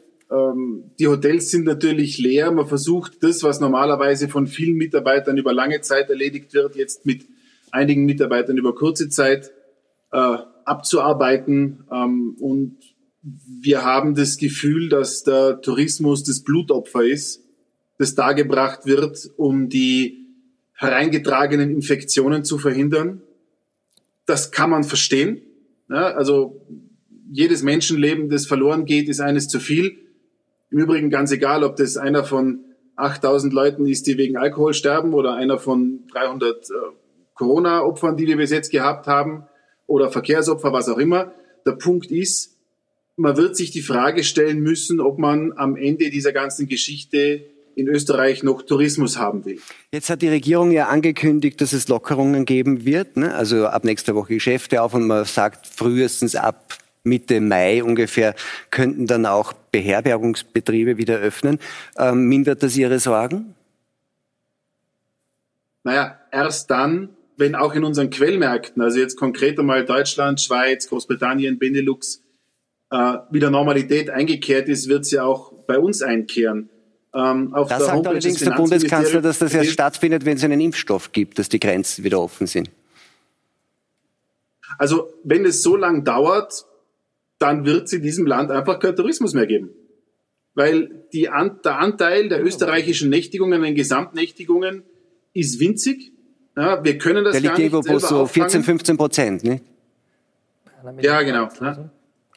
Und 14 Prozent, naja, vor dem wird niemand überleben können. Ja. Ähm, die Jetzt, Maßnahmen, die von der Regierung getroffen Entschuldigung, jetzt ist es ja so, dass die Regierung aber andererseits sagt, gut, klar, das sind unsere Maßnahmen, wir müssen das machen, weil es diese Bedrohung gibt und bietet ja auch Hilfen an, nicht? Ähm, wie, schaut das aus Ihrer Sicht aus? Nutzt das? Ist das effizient? Ähm, ist das äh, die richtige Reaktion? Wird es gut gemacht? Also ich bin der Meinung, das ist sowohl konzeptuell als auch im Detail an der Realität vorbeigehend. Ja, nehmen wir zum Beispiel die Kurzarbeit. Die Kurzarbeit ist ein hervorragendes Tool, keine Frage. Wir haben rechtzeitig eingereicht mit den Mitarbeitern, die wir in Kurzarbeit schicken, so viele wir können. Ähm, das ist zwei Wochen her. Wir haben von dem, wir haben ein 13-seitiges Formular ausgefüllt, freizugeben von der, äh, von der Gewerkschaft, freizugeben von der Wirtschaftskammer. Das ist zwei Wochen her. Äh, wir haben seitdem vom AMS nichts gehört. Das Einzige, was in der Geschichte schnell und unbürokratisch funktioniert hat, war, dass die Unternehmen die Gehälter gezahlt haben. Und alle anderen Maßnahmen haben die falsche Grundannahme. Man will mit Krediten äh, eine Branche, jetzt konkreter Tourismus, die es meiner Meinung nach am härtesten getroffen hat, man will eine Branche mit Krediten retten, die ohnehin eine schwache Eigenkapitalbasis hat, die auch von anderen politischen Maßnahmen über die Jahre ausgehöhlt worden ist und glaubt, dass die mit mehr Schulden zu retten sind. Ja, das geht an der Realität vorbei. Kein Mensch würde einen Kredit aufnehmen und dann ein so nebulöses und unsicheres Geschäft dem entgegenstellen, das so unsicher ist wie die mögliche oder auch nicht oder sehr ungenau definierte äh, Zuschussleistung, die am Schluss kommt. Ein zynischer Mensch könnte vermuten, dass das Maßnahmen sind, die das Sterben der Unternehmen so weit in die Zukunft schieben, dass man immer sagen kann, es wäre ein Corona-Fall gewesen. Was, was konkret würden Sie denn brauchen? Also wenn Sie es irgendwie, wenn Sie sagen, ich würde jetzt beraten die Regierung, ich glaube verantwortlich äh, ist die Ministerin für Landwirtschaft, Zivildienst äh, und Tourismus. Ähm, was, was müsste denn die tun Ihrer Meinung nach? Was würde Ihnen wirklich helfen? Also am kurzen Ende müsste man das tun, was tatsächlich schon seit langem angekündigt wird, nämlich schnell und unbürokratisch helfen. Man müsste Klarheit schaffen. Man müsste den Unternehmen eine Perspektive geben, was zu erwarten ist und wie es funktioniert. Ähm, die Maßnahmen, die in diesem kurzen Papier vorgestellt worden sind, sind extrem ungenau. Es wird zum Beispiel darüber gesprochen, Miete wird gefördert, Pacht nicht, Leasing ist unsicher, Tilgung eher nein. Eigentlich müsste es wurscht sein, welche Art der Finanzierung man wählt, um ein Beispiel herauszugreifen. Am langen Ende wäre es wichtig dafür zu sorgen, dass auf, auf bilateraler Ebene zwischen den Staaten möglichst schnell die Grenzen wieder geöffnet werden. Und ich glaube, es wird auch bald so sein, dass in Österreich Corona kein wahnsinnig großes Gesundheitsrisiko mehr darstellt. Ich meine, wir sind jetzt bei 8000 Infizierten netto, wenn ich es richtig im Kopf habe.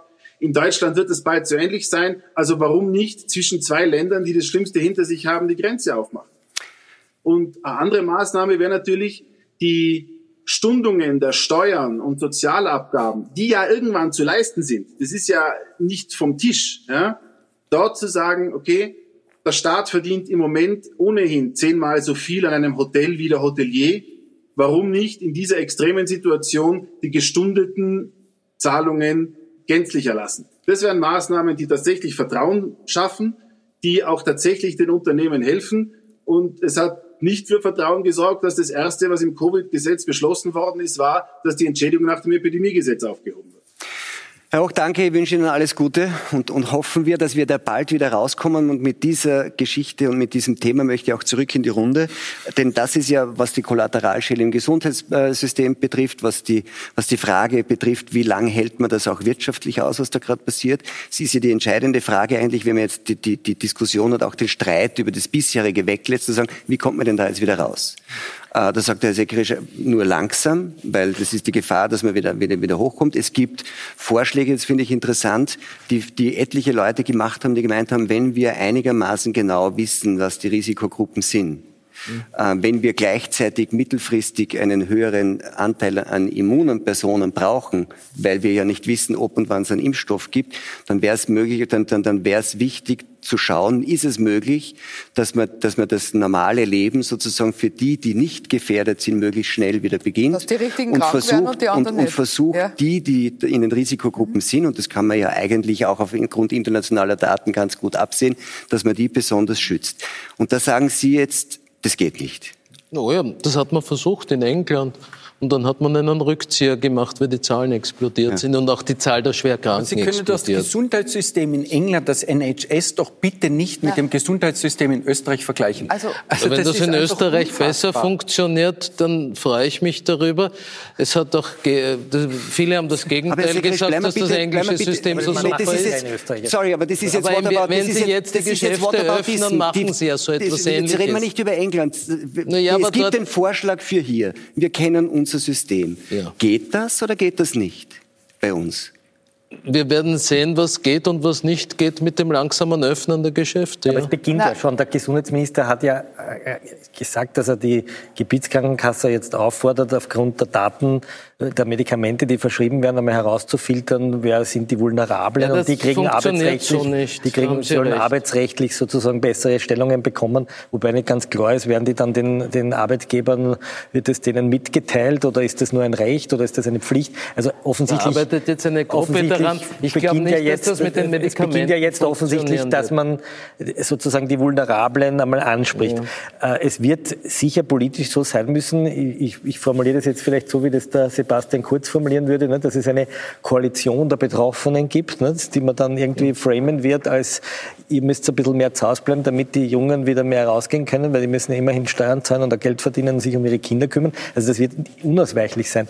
Ich, ich finde, dass man wenn man da jetzt über die Gastronomie hört, man darf nicht vergessen, es gibt die 60.000 Pflegerinnen aus Osteuropa sind nicht da. Wer pflegt die alten Leute? Mhm. Wo sind die Leute, die am Bau arbeiten? Äh, ich vermisse sozusagen die Diskussion über die vielen Fremden, die in Österreich arbeiten und leben und die Wirtschaft am Laufen Wir brauchen. halten. So, äh, jetzt, was jetzt passiert, ist ja völlig willkürlich nationale Grenzen zu schließen. Also man könnte ja mit gutem Grund fragen, warum ist nicht die Grenze zwischen, weiß ich nicht, Baden und Mödling gesperrt, sondern zwischen, äh, zwischen Salzburg und, äh, und, und, und äh, München, wenn dort die, die Infektionsraten gleich sind. Also wir ziehen auf einmal nationale Grenzen ein und tun so, als wären die gesundheitspolitisch bedingt. Warum werden die Grenzen nicht gesundheitspolitisch definiert? Also da sind so viele Fragen offen, auf die ich gerne eine vernünftige Antwort Das hätte. ist ja passiert Aber, mit nein, der... Es äh, gibt ja, ich habe das Gefühl, man ja keine vernünftige so, Antwort. ich habe nur das Gefühl, jeder, der diese Frage stellt, wird einmal schief angeschaut und in den gereizten sozialen Medien überhaupt wird er so sagen, gibt es so ein, ein, ein kollektives, auf der einen Seite so einen Krampus-Diskurs der Regierung, die uns dann sagt, wenn ihr schön brav seid, dann dürft ihr wieder hinaus in den Garten und dann dürft ihr Ostereier suchen und wenn ihr schlimm seid, dann machen wir das wieder zu. Das ist kindisch. Die Deutschen diskutieren das völlig anders. Jeder, der mal den Herrn Laschet zuhört oder der Frau Merkel zuhört, merkt, da spricht die Regierung zu mündigen, erwachsenen Bürgern im, im eigentlichen Sinn, nämlich Citoyens. Während bei uns habe ich so das Gefühl, da, wenn, wenn sich der Herr Kogler hinstellt und sagt, also es soll ja kein Sorglosigkeits- und Freiheitsgefühl entstehen und die Leute sollen also bitte nicht Sport machen, dann denke ich mir, was geht's Ja, da eigentlich? das hat er so das hat er so gesagt Ja, Aussendung. das Das, kein ich- das habe ich mal sogar ausgeschrieben. Also das ist ganz Verstanden. komisch. Ja? Aber die Frage ist jetzt, wie kommen wir da wieder raus? Ne? Also es werden jetzt im Gesundheitswesen beschleunigen sich Dinge, die Gott sei Dank beschleunigt werden, die schon längst hätten umgesetzt werden können. Zum Beispiel, dass man eine gute, eine gute Videoplattform einrichtet und zwar im öffentlichen Bereich, nicht durch kleine Start-ups, sondern bei der Sozialversicherung als Beispiel und dann wirklich mit guter Qualität auch Dinge macht, die man, dass man eben nicht wegen jedem Rezept zum, zum Arzt das rennen muss. doch sinnvoll. Ja, das ist das eine. Das zweite ist, dass wir tatsächlich die vulnerablen Gruppen, ein paar kennen wir, nämlich jene, die zu Hause pflegebedürftig sind und die in den Pflegeheimen So sind, dass wir die wirklich auf eine positive Weise schützen. Das heißt, dass dort müssen Schutzeinrichtungen hinein, dort muss Geld hinein, dort muss Ressource hinein und dort muss Lebensqualität für die Leute. Also demente Menschen einfach in ein Zimmer einsperren und sagen, du darfst jetzt nicht raus. Da kann man auch ein kleines Kind einsperren, das leidet auch schrecklich. Also dass wir dort auch viel Energie, viel Kraft und viel Personal, gut bezahltes Personal hin äh, investieren, weil wir dann andere Bereiche aufmachen können, wo dann die Wirtschaft vielleicht wieder Haben das floriert. Personal nicht, das sind hauptsächlich Ja, die osteuropäischen ja, aber daran, daran, Pflegehelferinnen. daran zeigen sich Mängel, die wir Ja. durch Jahrzehnte, Jahrzehnte geduldet haben. Aber wir könnten doch jetzt, wir nehmen viel Geld in die Hand, aber nehmen wir das da, dafür in die Hand, dass wir diese mit viel Würde und mit viel äh, Respekt vor den Menschen äh, diese Bereiche schützen, dann können wir wirklich in den anderen mit viel sozialer Distanz und klarer Botschaft an die Bevölkerung das ist nicht Bevormundung, aber es, es macht sozusagen schon, wenn, wenn der eine sagt, Masken sind das Dümmste und der andere sagt, Masken sind unabdingbar, ja, wie soll sich dann ein 16-Jähriger entscheiden? Der Ja, sagt ich meine, der dann, Wiener Gesundheitsstadtrat sagt, er wird sich die App des Roten Kreuzes sicher nicht installieren, weil dieser Blödsinn. Während der da hat er Bundeskanzler sagt, die soll man installieren. Da er- so, da jetzt ja kennen recht. sich ja nicht nur nicht die Journalisten aus, sondern, sondern die Leute Be- kennen sich nicht genau. aus. Ne? Also Und umgekehrt, wir immer umgekehrt nur die, Maßnahmen, die Maßnahmen setzen, da bin ich ja bei Ja. Ihnen, die die gelindesten sind und über die es sozusagen die größte Evidenz gibt. Die soziale Distanz, Genau. die tut uns nicht sehr weh, die können wir halten und die hilft auf alle Fälle. Ja.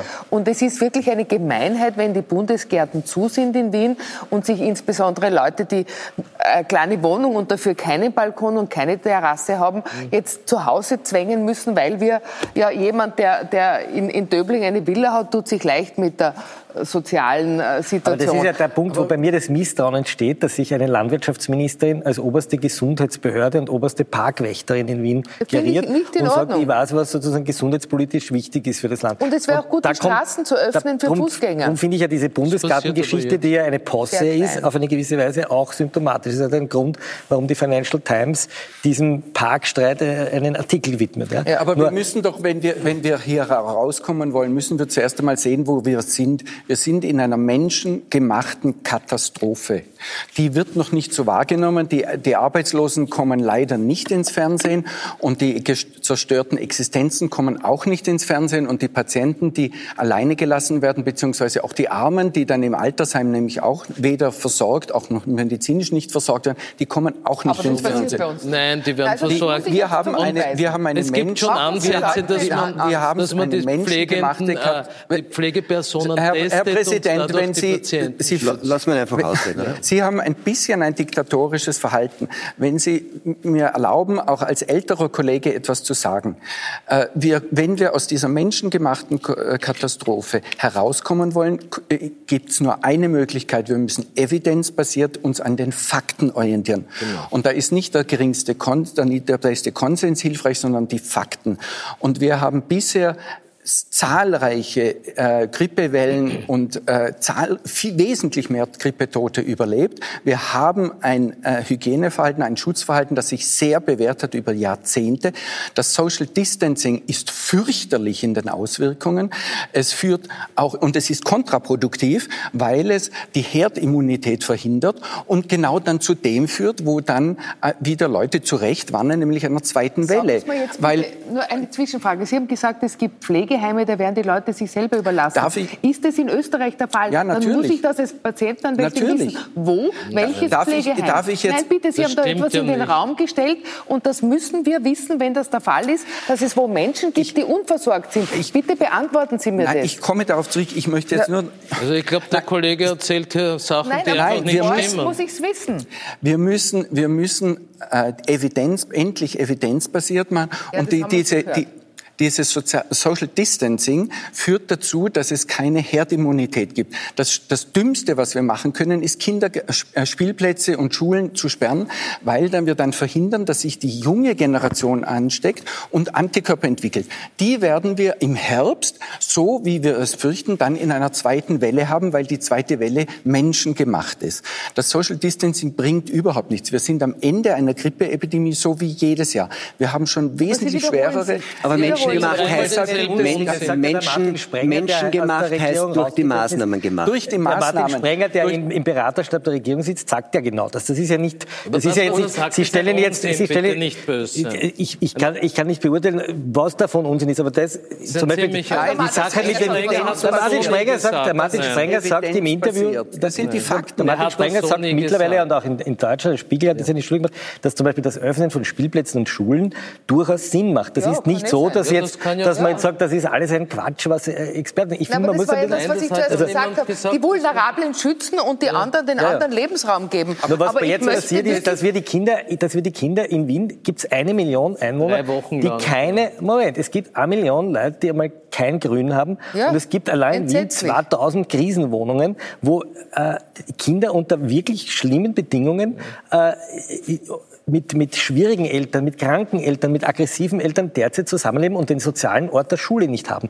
Das kann man ja. drei, vier Wochen machen, aber man kann es nicht machen bis, bis zum Schulende oder vielleicht bis zum September. So, ja. Weil dann wird irgendwann einmal die Rate der, der Kinder, denen man den Schädel eingeschlagen hat, zu Hause vielleicht wieder Corona-Toten sich ja nähern. Nicht. Genau, das will man nicht. Aber das sind Folgeentscheidungen von Krisen, von Krisenstabsentscheidungen, die man mitdenken muss. Die Italiener haben die Flüge von China nach Italien gecancelt, wie Sie sicher wissen. Und, und die Konsequenz war, dass die Chinesen Chinesen über die, über, über, mit dem Zug eingereist sind und man überhaupt keinen Überblick mehr hatte. Es kann Entscheidungen geben, wenn Sie irgendwo draufdrücken, dass auf der das anderen Seite etwas rauspoppt, was viel schlimmere Folgen hat. Und darf, darüber muss man diskutieren dürfen, ohne dass man äh, sozusagen eine auf die Rübe kriegt. Und das passiert leider, und das ist auch die erste Pandemie, die sozusagen unter sozialen Medien stattfindet. Das passiert in dieser sofortistischen Welt einfach derzeit, dass man den Leuten über die Rübe fährt und kein Politiker traut sich heute öffentlich einmal auszusprechen, welche anderen Gefahren es gibt. Und das halte ich demokratiepolitisch in einer Zeit, wo wir derartig schwere Grundrechtseingriffe, und damit meine vor allem die Erwerbsfreiheit,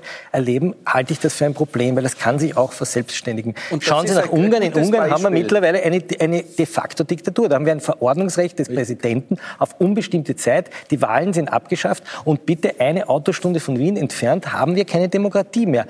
Das sind. Ja, das ist bei uns nicht der Fall. Das ist bei uns meine, nicht der Fall. Aber es ist vielleicht, aber es ist vielleicht bald in Polen der Fall und vielleicht ist ja. es bald auch in Italien der Fall, wenn das so weitergeht. Und vielleicht haben wir bald keine Europäische Union mehr, weil die Italiener gerade furchtlich sind. Weil nämlich dieses Wettbewerb, welches Land ist vorne, das ist völlig uneuropäisch. Dauernd dieses komische Wettrennen, wir sind vorne, wir haben weniger Tote. Es gibt keinen europäischen Gedanken mehr. Die, die nationalen Grenzen... Ich darf nur sagen, Herr Klenk, während wir, während wir hier sprechen, hat sich die EU auf ein großes Paket gerade geeinigt. Hoffentlich. Ja. Nur, nur in den Köpfen wird das inszeniert von den Politikern als ein nationales ja. Äh, Pferderennen, wie im Prater, wo diese Pferde und so vorgehen. Äh, wir haben also weniger Tote und die haben mehr und wir haben es ja, und, das, und das, dann werden Zahlen 24-Stunden-Betreuerinnen bei uns 14 Tage in Quarantäne sind und dann dort auch 14 ja. Tage in Quarantäne. Ich meine, da und ja, aber das System funktioniert so nicht mit der Quarantäne. Ja, eh was mache ich dazwischen? Ja, aber das System hat es einen Bericht gegeben. Insgesamt nicht. Das, wir nehmen das nur noch nicht wahr. Wir sind in einer Katastrophe. Wir merken das noch gar nicht. Das merkt man schon. Keine aber erst in Ansätzen. Und, die, und diejenigen wie der Hotelier, die kommen ja nur ausnahmsweise aber zu Wort. Aber beantworten Sie mir jetzt bitte die Frage, in welchem Pflegeheim, in welchem Pflegeheim, von welchem Pflegeheim Menschen, sprechen Sie, wo Menschen unversorgt sind? Menschen werden generell unversorgt die, derzeit. Das ist ja die, nicht wahr. Ja, in welchem die, Pflegeheim werden Menschen Men nicht versorgt? Die, die, medizinische Versorgung wurde äh, äh, vor etwa zwei Monaten auf Intensivbetten ausgerichtet. Ich habe, Und ich muss Ihnen jetzt, nein, jetzt horchen Sie mir zu. Ich habe letzte Woche die Wiener äh, äh, Heimträger abgefragt, ob sie Probleme haben mit der medizinischen Versorgung und mit der Schutzausrüstung. Und ich habe von keinem einzigen Träger zurückgehört, dass es hier Versorgungsprobleme es gibt. Also ich bin also, absolut alle, alle, Da kann ich ungefähr zehn E-Mails von ja, Ärzten liefern. Die Ärzte rennen uns die Bude ein, sagen, sie haben keine Schutzkleidung und, und keine Masken. Ja, es gibt, äh, sie ja, machen dafür übrigens die Ärztekammer verantwortlich, weil die nicht einkaufen gegangen ist. deshalb nicht verantwortlich, weil sie nicht zuständig die ist.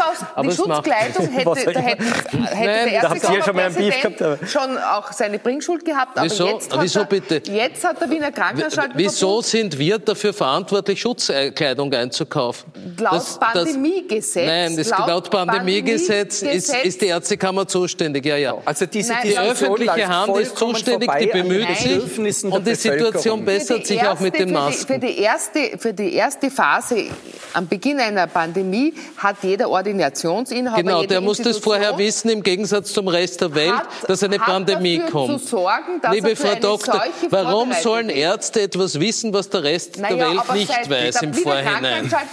Sie haben behauptet, Jänner, die Ärzte sollen vorsorgen für eine Mitte Pandemie. Jänner eingekauft. Seit Mitte was? Jänner, der, der Wiener Krankenhausschaltenverbund. Mitte Jänner haben sie schon Aber keine Masken mehr bekommen am Markt. vollkommen vorbei an den Bedürfnissen der Menschen dieses Landes. Genau. Aber trotzdem so zu wenig. Ja, der Herr Kaufchef Binder hat auch zu wenig gekauft. Aber eine Million zumindest viele Millionen. Ich möchte, kurz, ich möchte kurz eine Versachlichung versuchen. Ja. Ich glaube, das, was, Nein, Sie was fehlt... Nein, entschuldigen und das ist Nein, überhaupt nicht. Ich glaube, das, was fehlt, ist Finden Sie nicht, dass Verantwortung ein Begriff ist, den man im politischen Geschehen durchaus auch mal nehmen kann? Natürlich, wenn man dafür verantwortlich ist. Wenn ich gewusst hätte, dass die Pandemie kommt, im Gegensatz zum Rest der Welt, hätte ich natürlich Schutzkleidung also gekauft. Ich, ich aber ich habe es genauso wenig gewusst wie die Frau Doktor oder die meisten Regierungen dieser Welt. Ich würde mir von der Politik wünschen, dass sie chirurgischer operiert. Das, was momentan passiert, manchmal hat man den Eindruck, dass sozusagen das brennende Haus gelöscht wird, indem man das Dorf mit dem, mit dem Öffnen des Staudamms flutet. Dann ist das Haus gelöscht, es ist halt das Dorf. Ich würde mir schon wünschen, dass man vielleicht ein bisschen chirurgischer vorgeht in Zukunft. Es wird nicht evidenzbasiert vorgegangen. Sondern, sondern, dass man sich überlegt, und ich finde, Ischgl ist ein schönes Beispiel, nur diese kleine Episode mit dem Abreisen. Ja, äh, ich glaube, dass es viele viel intelligentere chirurgische Eingriffe. Das ist das, was ja Herr Sprenger, der war Mitglied genau. des Beraterstabes, der ist jetzt zurückgetreten. Offensichtlich hat man in diesen Beraterstäben, weiß ich nicht, hat man Dissens nicht gemacht. Aber ich würde mir wünschen, dass in diesen Beraterstäben Leute sitzen, die die ganze Zeit widersprechen und den Politikern durch das Stellen von hartnäckigen kritischen Fragen, so wie Strafverteidiger im Gerichtssaal, wenn sie den Staatsanwalt herausfordern, dazu bringen, dass er sozusagen die beste verfügbare Wahrheit kriegt. Und das, was aber passiert, habe ich den Eindruck, ich war da bei einer Pressekonferenz Pressekonferenz äh, einmal zugehört, wo Sebastian Kurz dann sagt, äh, Exper es gibt immer noch Experten, die sozusagen äh, das Problem verharmlosen und äh, es ist jetzt endlich Mainstream, was die Regierung macht. Ich halte das für einen gefährlichen Diskurs, wenn man die, die widersprechen, in diese Ecke stellt, äh, Gefahr zu bringen, sondern man sollte ihnen zuhören und man sollte das inhaltlich widerlegen, aber nicht auf die persönliche Ebene gehen und sagen, ihr wollt Leute umbringen. Das, das ja, killt Widerspruch. Das killt Widerspruch. Dass ich nicht widersprochen hätte, ist unfair. Nein, Sie müssen nur die heutigen Zeitungen lesen. Da sind einige Maßnahmen und einige Gesetze, die ich durchaus kritisch sehe. Aber die, der Großteil der Maßnahmen äh, widerspricht der medizinischen Basis. Und was mich wundert, ist, dass Sie, wird, wenn, Herr ich Präsident, wenn Sie mich vielleicht auch einmal ausreden lassen würden und nicht versuchen, in einer fast kaiserlichen fürchterlichen Art und Weise alles niederplatt zu walzen, so wie Sie dem Kollegen auch in Salzburg äh, Ich kenne Ihren Salzburger haben. Kollegen nicht. Sie müssen mir dann erzählen, was da passiert. Ja, Sie haben den Brief unterschrieben, wo Sie ja, das angedroht haben.